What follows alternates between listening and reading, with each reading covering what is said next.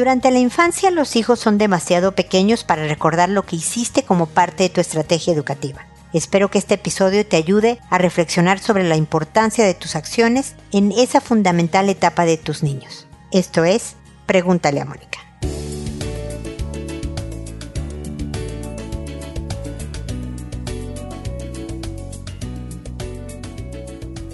Bienvenidos amigos una vez más a Pregúntale a Mónica. Soy Mónica Bulnes de Lara, como siempre, ya lo saben. Feliz de encontrarme con ustedes en este espacio en donde también siempre los invito a seguirme en Instagram, Twitter, Facebook, Pinterest, LinkedIn, en la plataforma de su preferencia. Además de, obviamente, suscribirse gratuitamente a estos podcasts que tienen años 16 para ser exactos, más de 16, de información para ti, para tu crecimiento o reflexión personal, para tu relación de pareja y para tus hijos. Entonces creo que vale la pena tomarse el tiempo de a poquito para estarlo oyendo y opinando. Escríbanme si opinan o teniendo dudas o lo que sea, creo que vale la pena.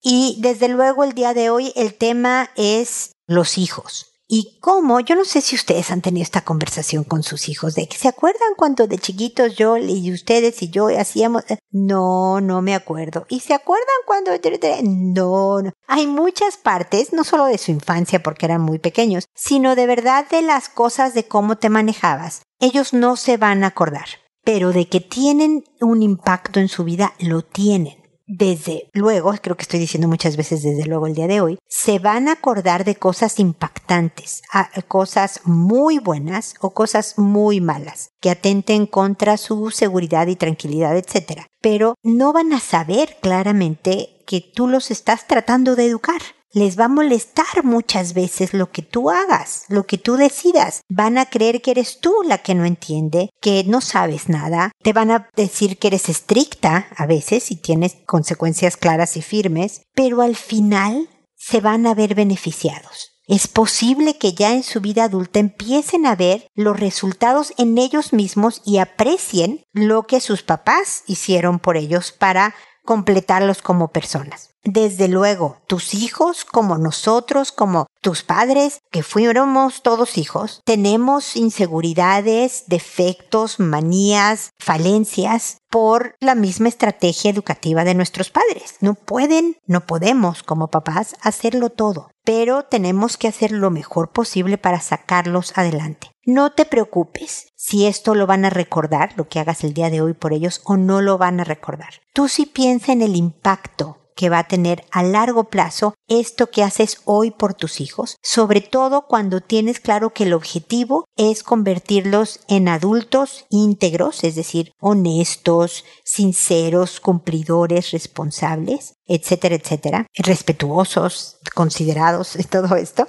pero además capaces de construirse una buena vida de forma independiente y autónoma. Yo sé que se dice fácil, no lo es, pero en ti definitivamente está toda la capacidad para lograrlo. Es importante que lo creas y aunque sepas que te vas a equivocar donde todos nos hemos equivocado, vas a poder hacer de tus hijos las personas, los adultos que tú sueñas que sean, que tengan sus problemas como todos, pero puedan ser felices. Ese es el objetivo y espero que lo logres. Bueno, una vez hecha la, el comentario inicial, que espero que te sea de utilidad, cuéntame, escríbeme, ya saben, en www.preguntaleamónica.com en el botón de envíame tu pregunta. Pueden mandarme sus comentarios, reflexiones, quejas, casos, si es que estén viviendo, sobre este y otros temas de mi especialidad. Así que espero que sigamos en contacto, como siempre digo.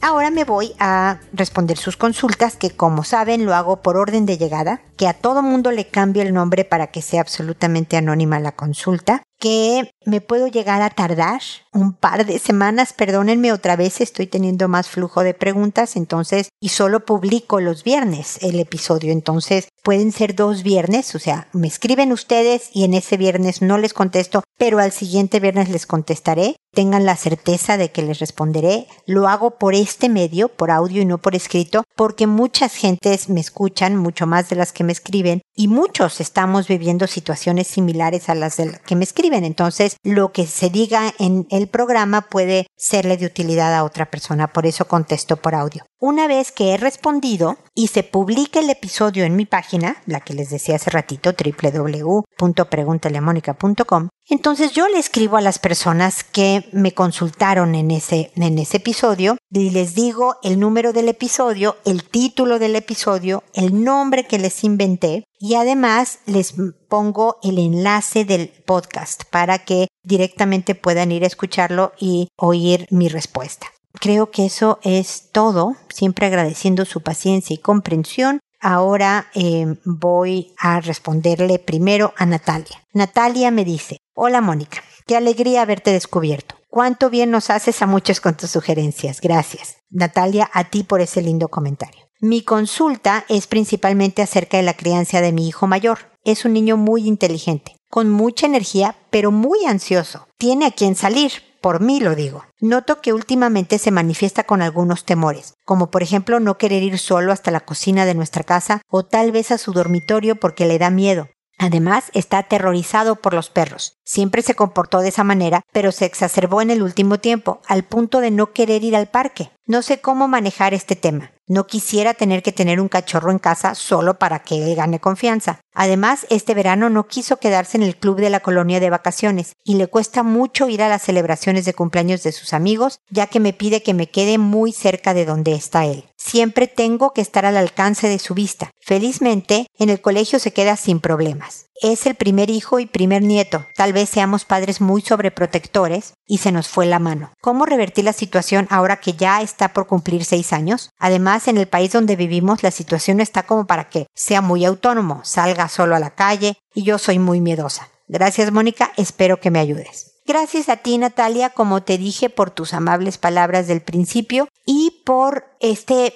caso que me comentas de, tu pequeño, porque la ansiedad es algo que vivimos todos, todos los días en diferentes grados. Pero claro, ya me dices tú primero que tú eres ansiosa. Entonces, no solo tu genética puede haber influido en la personalidad de tu hijo, pero también cómo te comportas. Entonces, mi primer comentario es para que reflexiones y sobre todo te tengas en observación para que puedas identificar si actúas preocuponamente, miedosamente frente a tu hijo, que le transmitas el mensaje de este es un mundo muy peligroso.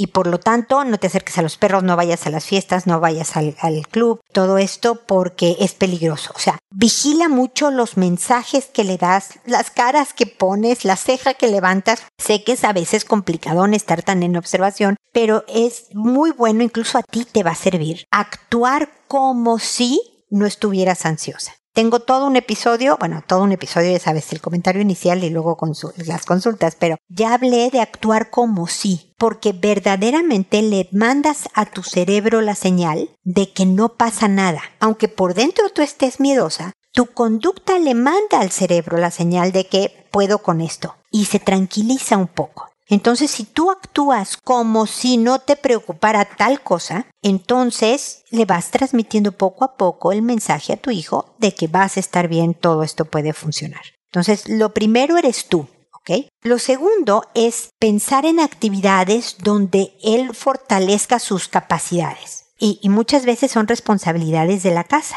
Pon la mesa, ayúdame a poner la mesa. Y ya que puso manteles y cubiertos y todo esto, ay, no sabes cuánto me ayudas, lo hiciste muy bien.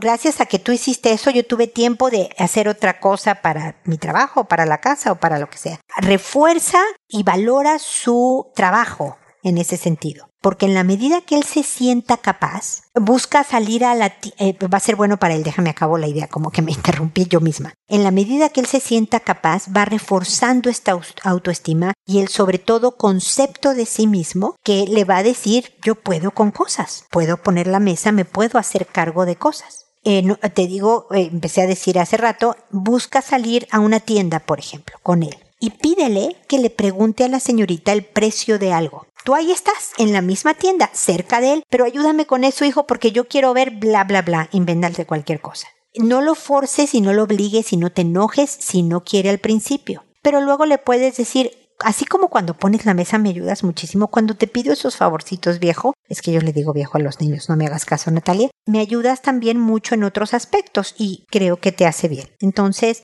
para la próxima ojalá me quieras ayudar con esto. Para que lo vayas amorosamente empujando hacia esta independencia, ¿ok? Obviamente no te recomiendo que tengas perro solo para que él gane confianza. No es una razón para tener un perro, porque un perro es como tener otro hijo. Te lo dice una persona que tiene dos.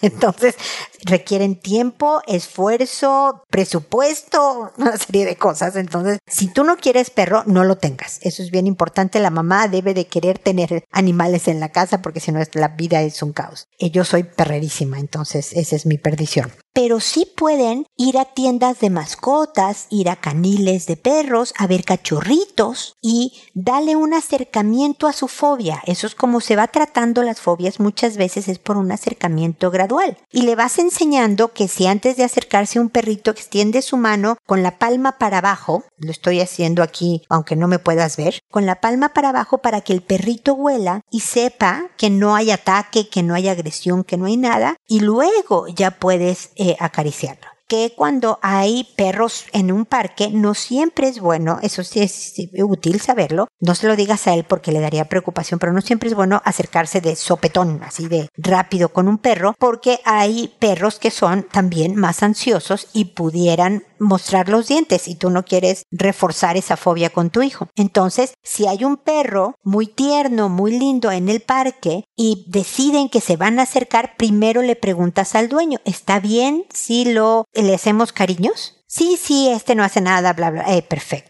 porque hay que avisar y siempre primero poner la mano al frente para que la huele el perrito, el dorso de la mano, no la palma, no la mano abierta, sino volteada, así de que como en señal de paz es como lenguaje humano perruno para él. Pero sobre todo esto de que vaya él superando y ya que salen del, no sé, de la fundación de perritos, del canil, de donde vayan a ver cachorros, la tienda, donde sea, y salen, le dices, eh, me tienes impresionada, fíjate, yo que también soy preocupona, díselo, él tiene que saber que de dónde viene su ansiedad también.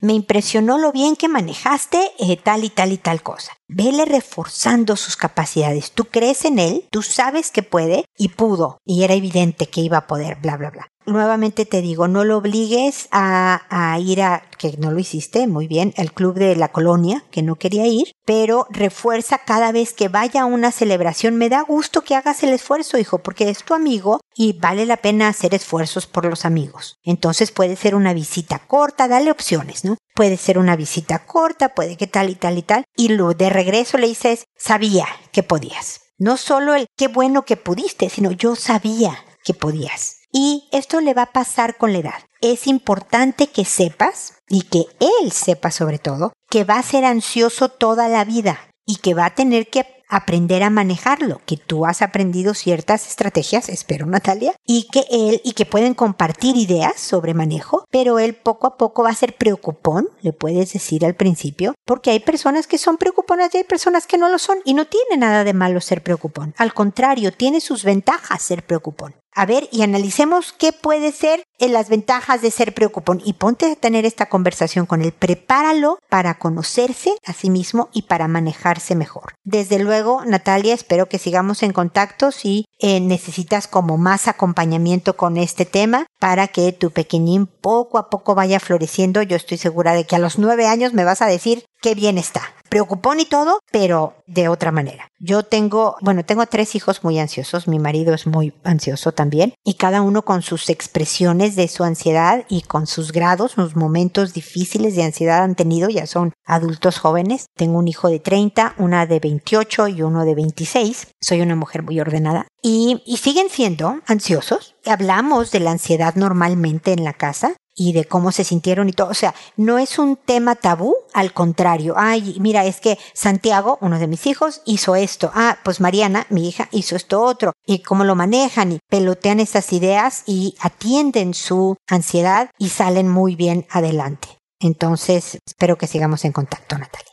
Orlanda, ¿qué tal los nombres que eh, les doy a ustedes? Orlanda me dice, buen día Mónica, estoy hecha líos, no sé qué hacer. Llevo 10 años de relación con mi esposo. Lo conocí a los 18 y me casé a los 19. No soy feliz con él. Sé que lo quiero, pero no lo amo. Hace tres años conocí a alguien con quien conecté. Duramos seis meses de noviazgo y después por motivo laboral nos veíamos de vez en cuando. Me dio mucho amor y mucho de lo que desearía tener en mi matrimonio. No quiero dejar a mi esposo porque no le quiero romper el corazón, pero esta semana me dijo la otra persona que ya tiene novia y se va a casar con ella. Yo hubiera deseado ser esa novia. Así que se me rompió el corazón, siento que me ahogo en mi matrimonio y ahora tengo que aprender a vivir sin esa otra persona e intentar verlo feliz en su nueva relación. Ayuda. Orlando, no sabes cómo lamento que estés sufriendo.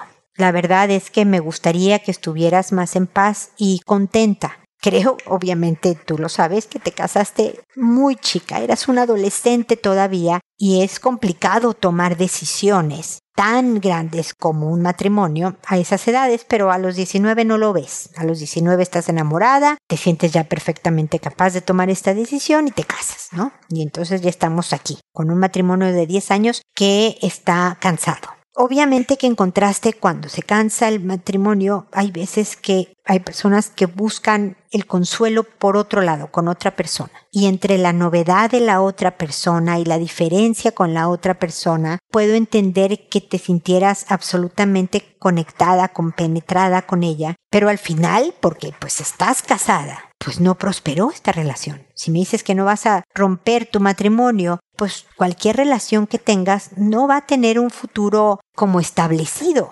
porque la relación va a llegar hasta un determinado lugar mientras tú estés comprometida por otro lado. Déjame cumplo con mi trabajo de acuerdo a lo que pienso, Orlando. El matrimonio, te hayas casado a los 19 o te hayas casado a los 26 como yo, te hayas casado a la edad que te hayas casado, sufre altas y bajas. Muchas veces yo tengo 31 años de casada, 31 y medio ya, imagínate. Muchas veces vas a sentir que no lo amas, que lo quieres mucho, ¿no? Pero no lo amas. Este hombre es el padre de mis hijos, bueno, tú tienes uno, pero tienes el padre de mi hijo, pero y no le quiero romper el corazón porque sí lo quiero, pero no estoy bien con él. Y luego puedes volver a reconectar, Orlando. Sí, a los 19 te casaste feliz y enamorada, quiere decir que este hombre al lado tuyo tiene características que pueden hacerte reconectar otra vez, sentirte enamorada, pero ahora de tu marido. Porque, como te digo, si vas a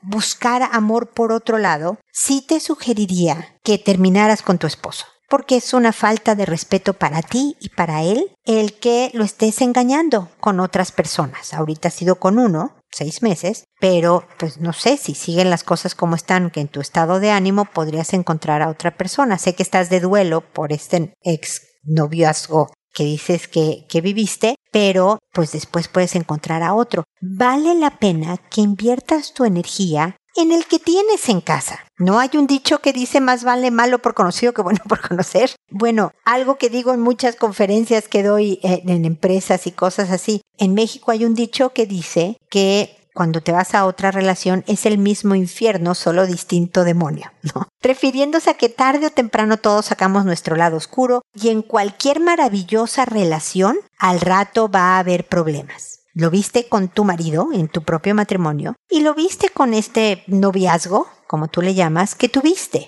Hay problemas después de un tiempo. Entonces, pues más vale el demonio que ya tienes 10 años con él, que ya se conocen, que ya tienen historia, que tienen un niño juntos. Entonces, recuerda, o sea, oye los episodios de Pregúntale a Mónica, de verdad, al fin que ah, yo no gano un centavo con recomendártelos, ahí están todos en mi página, están creo que 700 en Spotify porque es lo único que aguanta Spotify por vez, pero todos los demás están en mi página. Velos oyendo para ver cómo tratas de volver a encontrar la felicidad donde estás parada ahorita. El cerebro es el principal órgano que puede darte felicidad, atracción física, enamoramiento y ya estás en un lugar con un hijo, con un hombre en el que pudieras reencontrar la felicidad y el amor y la paz que te deseo. Cuéntame qué opinas de esto, porque me puedes decir, no, Mónica, no, después de 10 años te puedo decir que ya di todo lo que tengo que dar, yo quiero otra cosa, se vale, escríbeme y cuéntamelo. Pero lo que yo te deseo de verdad es felicidad y paz. Y creo que estás parada en un terreno fructífero.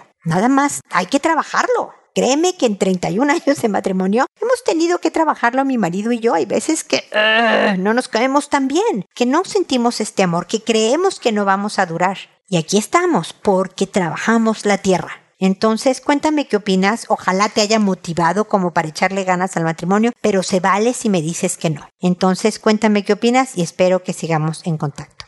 Porfirio, por otro lado, me dice, hola, buen día. Mi pregunta es a nivel de pareja. Tengo una pareja que es mayor que yo y estoy muy enamorado de ella, pero ella me trata mal, me ha engañado varias veces y yo aún sigo ahí, perdonándola. Y la verdad ya no sé cómo salir de esa relación que me hace daño. Me gustaría dejar de sentir cosas por ella para liberarme, pero no sé cómo. Ay, Porfirio, gracias por tu consulta. La verdad es que te entiendo cómo quisiéramos nada más decidir dejar de querer a alguien y dejarlo de querer en ese momento y seguir nuestra vida tan campantes y felices. Uy, sería lo mejor para nuestro corazón no vivir este enganche que tenemos, sobre todo con alguien que te hace tanto daño, que te falta el respeto, Porfirio. Algo que he dicho en varios episodios anteriores, no, no inmediatamente anteriores, pero en la historia del podcast, es que nuestra pareja dice cosas de nosotros mismos. Es decir, con quien andas también te describe. Y a mí no me importa que ella sea mayor que tú. La verdad es que esa parte puede no ser un factor importante. Pero si te trata mal, si te ha engañado y realmente no es alguien que te hace crecer, que te valora, etcétera, etcétera, habla de que tú tienes un tema de autoestima, de que estás dispuesto a aguantar el maltrato como si te lo merecieras, Porfirio. A eso me refiero con que tu pareja habla de ti. O sea, yo al ver esta pareja que te maltrata y veo que tú te quedas y estás enganchado con ella, pienso, pues Porfirio no se respeta mucho a él mismo. No se quiere mucho a él mismo porque está permitiendo esto que no le debería de permitir a nadie, ni a su pareja ni a nadie. Ahora, ya quieres liberarte de esto. No va a ser fácil, Porfirio. No es fácil porque si hay un enganche, el cerebro, como le decía eh, hace poquito a Orlando, el cerebro te está diciendo que sientes cosas. Pero si de verdad quieres salir de esta relación, tienes que ser bien fuerte. Entonces, lo primero es borrar celular, bloquearla, dejarla de seguir, o sea, realmente cortar cualquier lazo, Porfirio. Sé que eso es muy difícil, pero es como si tuvieras una infección en la mano y va subiendo por el brazo y va a llegar un momento en que tengas que cortar el brazo, porque si no te va a matar esa infección. La única manera de sobrevivir es cortar. Entonces lo primero que te digo es desconéctate por completo. Después con la persona a la que le tengas más confianza, dile que cada vez que quieras hablar con tu expareja, le vas a hablar a esa persona. Para hablar de la expareja, a lo mejor tenme paciencia y luego háblame del clima y del partido de fútbol y del política, distráeme y ayúdame a que me desenganche.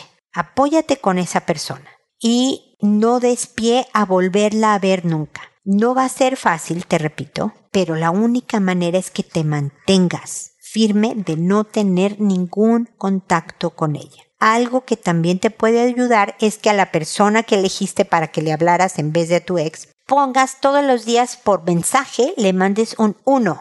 Es decir, el primer día que no tuve contacto con mi ex y al día siguiente pones dos y le vas contando a este amigo, por ejemplo, que le digas que te ayude con este tema, le vas contando los días que pudiste mantenerte firme en no contactarte con tu ex. De verdad ayuda el ver físicamente el numerito. Ayuda al compromiso de que, ay, le estoy contando a él que no le estoy viendo, entonces tengo que ser más fuerte porque ni modo que se entere él que pues flaqueé y me fui con mi éxito de eso. ¿Me explico? Y por último, y es importantísimo, yo creo que es lo más importante, Porfirio, necesitas trabajar en tu fortaleza personal. ¿Recuerdas lo que le dije a Natalia sobre su hijito, de que hiciera cosas que lo hicieran sentir capaz? Buenas decisiones, ayudarle a otras personas, una serie de acciones, conductas concretas que te hagan sentir contento contigo mismo. Fíjate que le ayudé a la viejita a cruzar la avenida. Soy buena persona, muy bien, Porfirio, me digo a mí mismo, hiciste algo bueno. Ese tipo de tonterías, que parecen tonterías, son enormes en lo que hacen en tu autoconcepto. Entonces, fortalécete porque si no la próxima mujer que llegue a tu vida puede ser la misma historia. Te tiene que encontrar más sano emocional, mental y físicamente para que tú también escojas mejor, ¿ok? Como lo he dicho antes, Porfirio, vuélveme a escribir con tus comentarios, con lo que tú quieras para acompañarte en este proceso. De verdad, espero que sigamos en contacto. Luego Roberta me dice, mi mamá murió hace unos días. No nos hablábamos desde hacía seis meses porque estábamos peleadas. Murió sin que hubiera reconciliación. Tampoco tengo comunicación con mi hermano con quien ella vivía, ni con una de mis hermanas en cuya casa mi madre murió. Mi relación con mi mamá desde mi infancia fue difícil porque ella siempre sintió una marcada preferencia por mi hermano, al punto que entre ella y él generan una relación codependiente. Mi hermano se divorció y se fue a vivir con mis padres con el pretexto de cuidarlos. Así que él aún vive con mi padre. No trabaja, viviendo de la pensión de él y de los ahorros de ellos. Con la única que aún tengo una relación es con mi segunda hermana, pero ella vive en otro país. Esta hermana era la favorita de mi padre y la más chica era la consentida de ambos. Así que la que sobraba era yo. Por lo tanto, yo siempre me sentí soslayada del cariño de ambos. Era muy marcado el trato diferente que nos daban a cada uno de nosotras y a él. Aún así, su muerte me dolió mucho y he estado muy triste desde entonces. Ya de por sí llevo 24 años tomando antidepresivos. Estoy cansada. No, no estás cansada. Estoy casada y tengo dos hijos universitarios, pero ambos viven en otro país, de modo que mi esposo y yo vivimos solos. Ambos somos personas reservadas y no tenemos amigos ni familiares cercanos con los que convivamos cotidianamente. Mi madre nunca me felicitó en mi cumpleaños y nunca me dijo que me quería. A pesar de que yo era una buena estudiante, nunca me dijo que se sentía orgullosa de mí. Y como decía que hacerle cariño a los hijos los hacía débiles, nunca nos abrazó. Tampoco creía en la depresión que yo tenía y minimizaba mi estado mental. Mi marido y yo regresamos del otro país en el que vivíamos en parte por gozarlos más, pero el plan se estropeó cuando mi hermano se fue a vivir con ellos, pues amargó a mis padres con sus problemas personales. Intenté relacionarme con ella ayudándole lo más que podía en todo lo que fuera necesario, pero ella nunca mostró un agradecimiento o aprecio especial hacia mí. Siempre discutíamos por el hecho de que ella defendía a mi hermano de cualquier comentario que yo le hacía sobre la situación de su vida, entrelazada con la de ella y mi padre. Yo siempre he sido ama de casa, no tengo experiencia laboral ni formación universitaria. Mi hermana me dice que para salir de mi depresión debo llenarme la cabeza de nuevas actividades. Siento un gran rencor con mis hermanos que lo dejaron morir, porque a pesar de tener síntomas que se iban agravando, no hicieron lo suficiente para atenderla, a pesar de que mi madre los eligió a ellos para que la cuidaran. También siento remordimiento por no haber intervenido, aunque siempre por triangulación nos informaban de su estado de salud, el cual siempre minimizaron. Finalmente mi padre, quien sufre demencia senil, no se ha enterado de que su esposa murió. Aún con todo esto, siento que yo estoy sufriendo más por su ausencia que el resto de mis hermanos. ¿Qué hago para superar esto? Te agradezco, Mónica, tu ayuda y atención. Roberta, de verdad, mi más sincero pésame por la muerte de tu mamá. Yo creo que ella, su fallecimiento, representa el fin de una etapa muy grande en tu vida. Por lo que me describes, tu mamá fue una mujer muy dura en sus creencias de que un abrazo debilita a una persona y de alguna manera tú has cargado con ese lado negativo, lo que no quiero hacer menos en ningún momento lo que tú has pasado en tu crianza, sintiéndote no ser la consentida de nadie y quedando como fuera de lugar, y luego que a pesar de que tú hacías cuidados y todo por tu mamá, nunca lo apreció y todo eso, esos son golpes muy, muy fuertes, Roberta. Pero también siento que tú tenías una codependencia también, distinta a la de tu hermano, pero que estabas enganchada en, por ejemplo, hacer entender a tus papás el daño que era para ellos y para tu hermano el aceptar que viviera ahí, que no trabajara, que viva de las pensiones de tus papás, esa es toda una problemática aparte, como que nunca dijiste, ¿sabes qué? Ya están grandecitos, cada quien haga su vida, y yo trato de mantener mi relación con mi mamá en, en el área que sí me corresponde. Porque el decirle cómo se maneja con su hijo y cómo se maneja con la otra hija eh, es inútil como que no soltaste. Yo creo que el luto que estás viviendo ahorita, el duelo que estás viviendo en estos momentos, es precisamente el que te, su fallecimiento te obligó a soltar.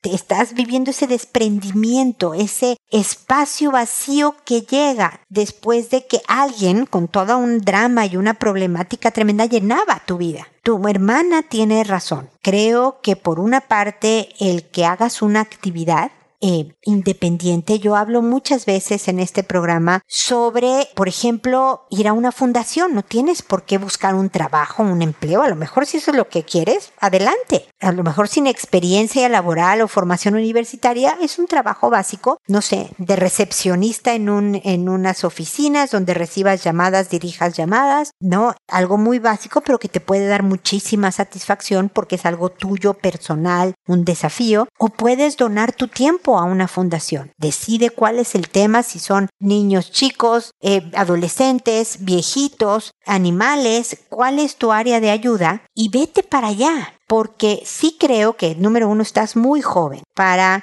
bueno, de cualquier edad, cualquier momento en que uno nada más se amarga la vida. Es una vida desperdiciada, Roberta. Hay que divertirse también. Me alegra muchísimo que a pesar de la difícil crianza que tú tuviste, la complicada infancia y adolescencia que viviste y luego la vida adulta con tu relación de tus papás y todo eso, pudiste escoger al parecer suena como un buen marido. Y criaste dos hijos que ahorita están en la universidad. O sea, creo que has hecho bien las cosas. Y vas bien, pero sí te falta este desprendimiento final porque estás viendo cómo la cuidaron mal a tus papás, qué barbaridad mi hermano está de vago y viviendo la pensión de un viejito y mi otra hermana bla bla bla, o sea, como que tu vida se vuelve el análisis, el juicio de ellos y necesitas recuperar tu propia vida y desconectarte, no hablar de el hermano, de la hermana, de lo que hicieron con tu mamá y demás algo que va a ayudar en tu duelo, en la pérdida de tu mamá, que sé que estás pasándola mal porque acaba de morir y los duelos duran mucho tiempo, es pensar en lo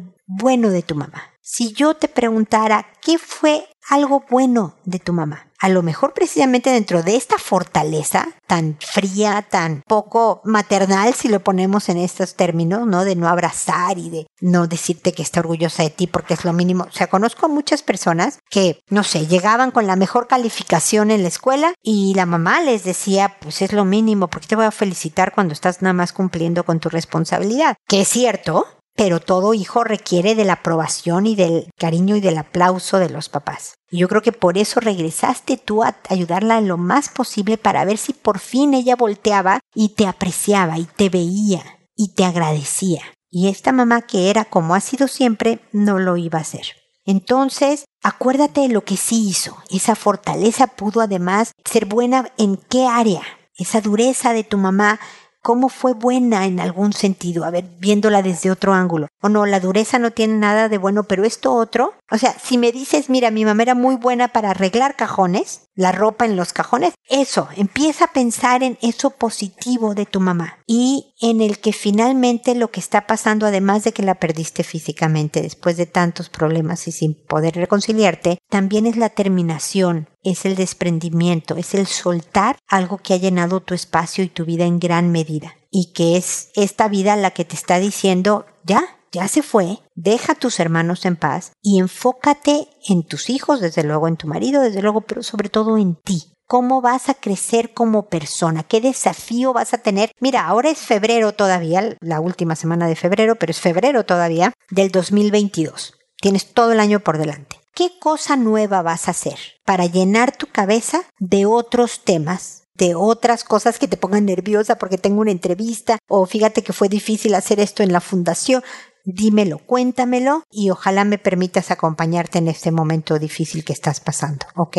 Espero que sigamos en contacto y también espero amigos que nos volvamos a encontrar en un episodio más de Pregúntale a Mónica. Y recuerda siempre, decide ser amable. Hasta pronto.